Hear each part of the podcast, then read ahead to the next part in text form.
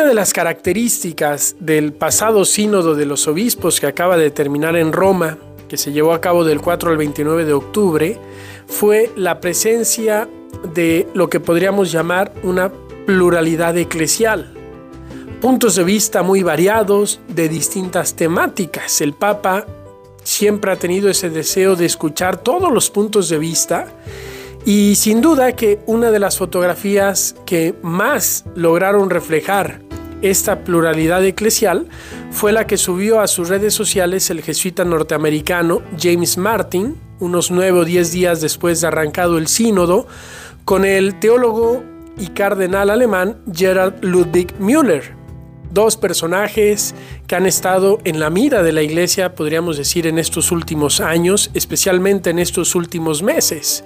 Les cuento brevemente quién es cada uno.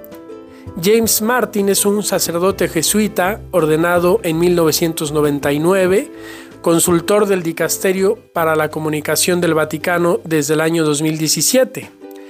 La relación de James Martin con la comunidad LGTB ha atraído tanto el apoyo como la reacción negativa dentro de la Iglesia Católica.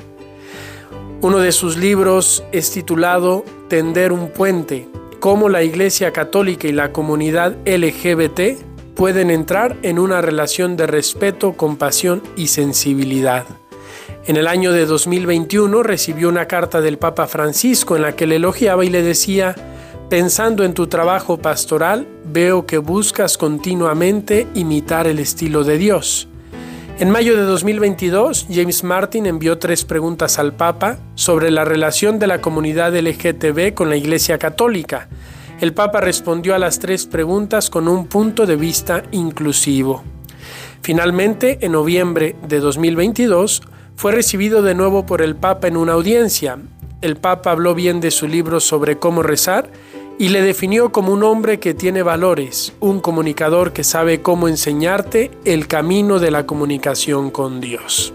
Este es James Martin, muy cercano a la comunidad LGTB.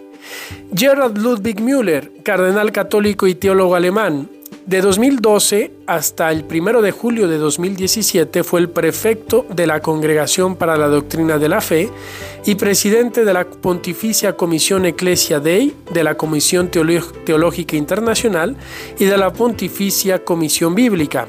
Fue ordenado sacerdote en 1978 y obispo en Ratisbona en el año 2002 por Benedicto XVI creado cardenal por el Papa Francisco el 22 de febrero de 2014. Se ha destacado como crítico del pontificado del Papa Francisco. Pues estos son los dos personajes que públicamente manifiestan opiniones muy diversas. En alguna ocasión incluso el cardenal Müller ha llamado a James Martin un hereje. Y qué hermoso, digo yo, porque realmente a mí me pareció hermoso, fue ver en las redes sociales de James Martin esta fotografía mostrando una unión casi imposible que se llevó a cabo gracias al sínodo. Mientras que James Martin, el sacerdote jesuita, aboga por mayores reformas en la iglesia para aterrizar el Concilio Vaticano II, para acoger a la comunidad LGBT, LGTB, perdón, el cardenal Müller, el que fuera prefecto para la doctrina de la fe, es el que aboga por defender lo que él considera el magisterio, la tradición de la iglesia.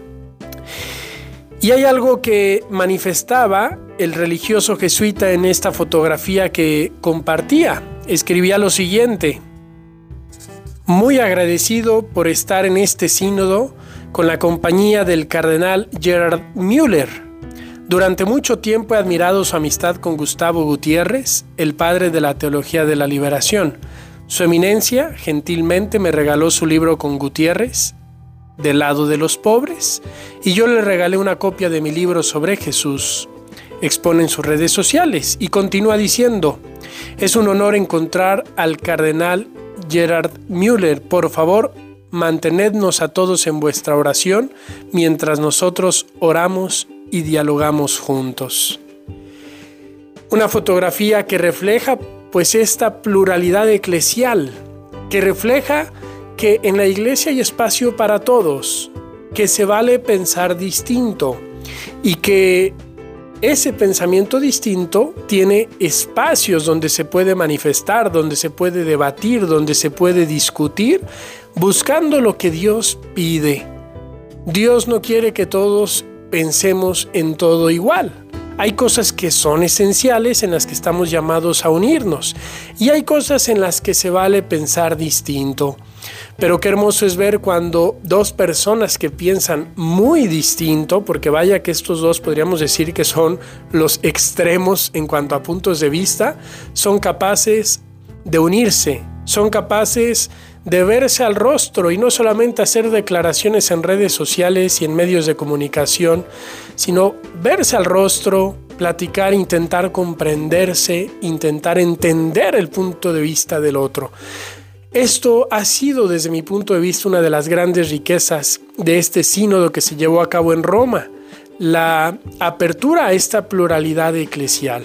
Les invito mucho a que todos pidamos en estos días, que todavía siguen siendo días posteriores, muy recientes al sínodo, por todos los que participaron para que puedan volver a sus países a compartirnos la riqueza del sínodo y que todos como iglesia sepamos sentarnos a hablar de aquellos temas en los que a lo mejor sentimos que hay diferencias, pero lo hagamos con el corazón abierto, dispuestos realmente a entender y a escuchar al otro y que tengamos este tipo de actitudes como la que tuvo en este caso el sacerdote jesuita James Martin, que me parece digna de aplaudir, digna de elogiar, como alguien que incluso ha sido llamado por la otra persona hereje, porque así lo ha llamado en algunas ocasiones el cardenal Gerard Müller, es capaz de reconocer el valor de la otra persona, de reconocer los puntos de vista de la otra persona y de decir, qué padre, no con estas palabras, pero qué padre que aunque pensamos distinto, podemos hablar, podemos discutir y podemos juntos buscar lo que el Espíritu Santo quiere decirnos en esta renovación continua que la iglesia necesita siempre enfrentar.